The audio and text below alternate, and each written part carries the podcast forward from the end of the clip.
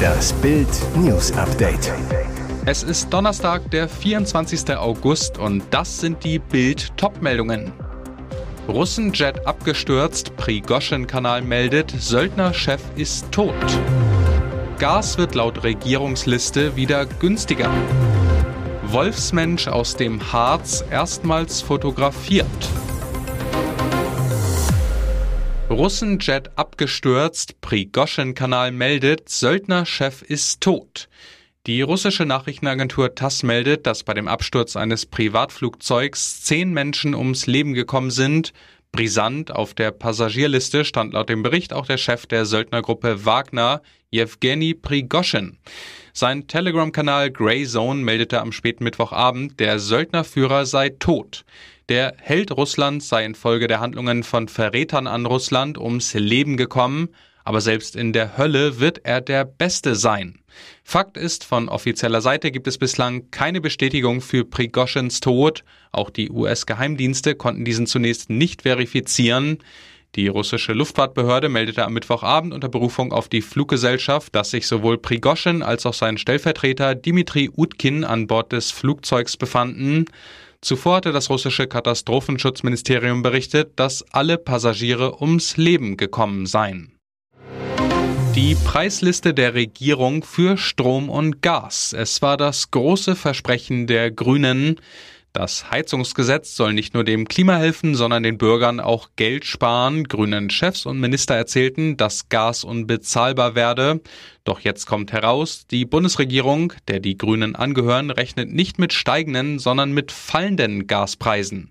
Das geht aus einer Antwort des Wirtschaftsministeriums von Robert Habeck auf eine Anfrage der Unionsfraktion hervor.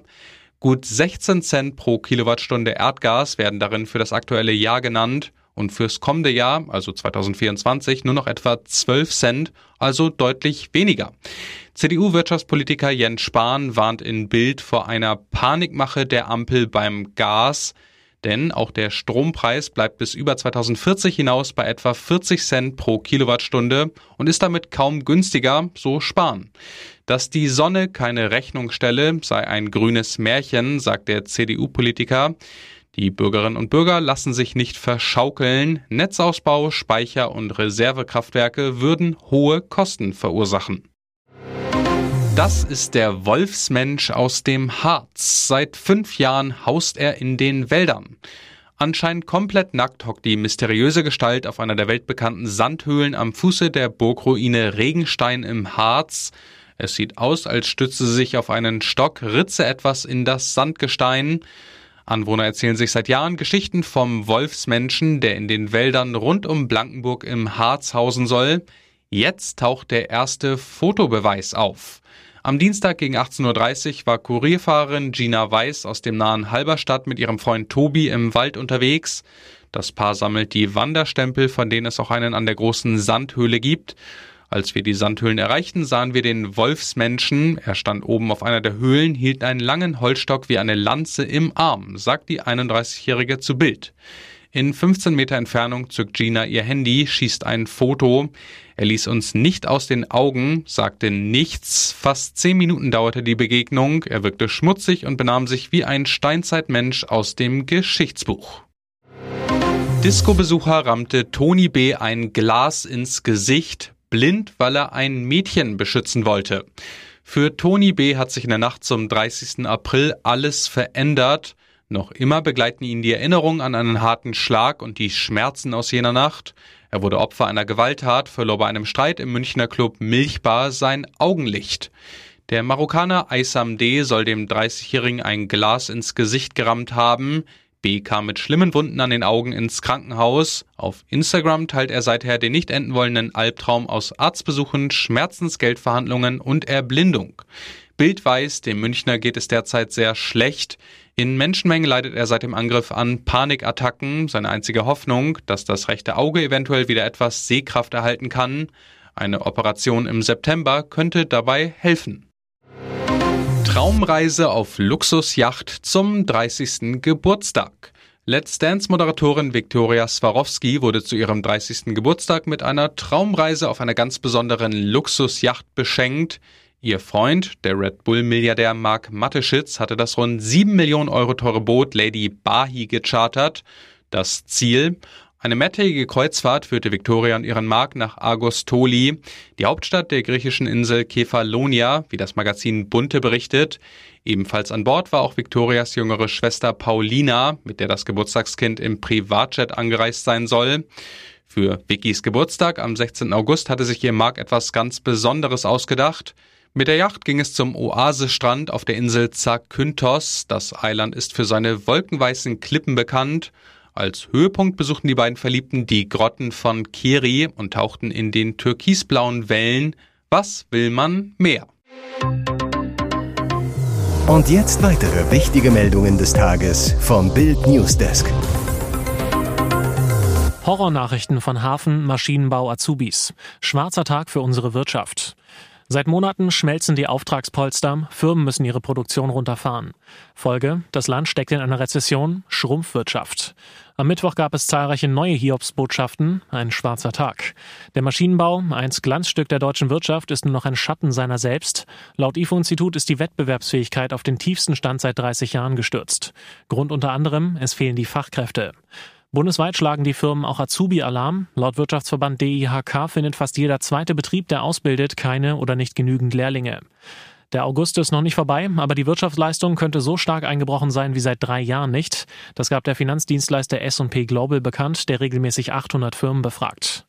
Ebbe auch im Hamburger Hafen. Der Containerumschlag ist von Januar bis Juni um 12 Prozent eingebrochen. Das zeigt unter anderem, deutsche Waren sind im Ausland deutlich weniger gefragt. Dazu passt diese Nachricht zum Export in Länder außerhalb der EU. Laut Statistischem Bundesamt gingen 2,9 Prozent weniger Waren in Nicht-EU-Staaten. Der Vizechef des Kieler Instituts für Weltwirtschaft, Professor Stefan Kotz, sieht unter anderem die schwache Konjunktur in China als eine Ursache. Aber laut Kotz ist auch die Ampelregierung schuld. Der Experte sagt zu Bild, es gibt zu viel Bürokratie, zu viele Staatseingriffe und Subventionen. Die Politik verheddert sich in immer neuen Vorschriften und Eingriffen in die Wirtschaft, die sie dann mit neuen Vorschriften und Eingriffen korrigieren muss und so weiter. Das ist ein Teufelskreislauf nach unten. Er schoss Sinan auf dem Weg zur Schule. Der Killer kam lächelnd in den Gerichtssaal. Geradezu fröhlich betrat der schmächtige Senior mit dem akkuraten Seitenscheitel im grauen Haar den Gerichtssaal, nickte zum Gruß, lächelte freundlich, so als wenn nichts gewesen wäre. Skurriler Auftakt im Prozess um ein Verbrechen. Rentner Giuseppe Del B. aus Bramsche muss sich wegen Mordes aus Heimtücke und niederen Beweggründen vor dem Landgericht Osnabrück verantworten. Der italienische Ex-Pizzabäcker erschoss am 28. Februar den 16-jährigen Schüler Sinan F. mit einer Kleinkaliberpistole. Frühmorgens vor dem Haus passierte die Tat, als der Junge gerade zur Gesamtschule gehen wollte. Morgens um 7.15 Uhr ging Giuseppe Del B in den Keller, holte die mit fünf Patronen geladene Pistole aus dem Tresor und wartete im Flur. Als Sinan F. die Treppe herunterkam und das Haus verließ, schoss er dem Jungen ohne Warnung von hinten in die Wade. Der Junge stürzte und lag auf dem Rücken. Eiskalt ging Giuseppe Del B zu seinem Opfer und schoss ihm zweimal durch den Kopf. Danach setzte er sich in ein Beet und schoss sich von unten ins Kinn, doch die Kugel trat durch die Stirn aus. Giuseppe Del B überlebte. Vor dem Prozessauftakt sprach Bild mit Sinans Mutter, Sanella F. Sie sagt, ich möchte den Mann nicht sehen, ich weiß nicht, was das in mir auslösen würde, sagte sie. Seit der Schreckenstat ist sie in psychiatrischer Behandlung und krankgeschrieben. Knastspeiseplan für Sternekoch. Daran hat Schubeck ab nächster Woche zu knabbern. Hirtennudeln statt getrüffeltem Nudelgangerl, Reisfleisch statt Reragu mit Trauben und Speck. Der Speiseplan des verurteilten Starkochs Alfons Schubeck wird in den kommenden Wochen und Monaten wohl deutlich einfältiger werden. Die JVA Landsberg, in die Schubeck wegen Steuerhinterziehung eingezogen ist, hat Bild den Speiseplan für die kommende Woche verraten.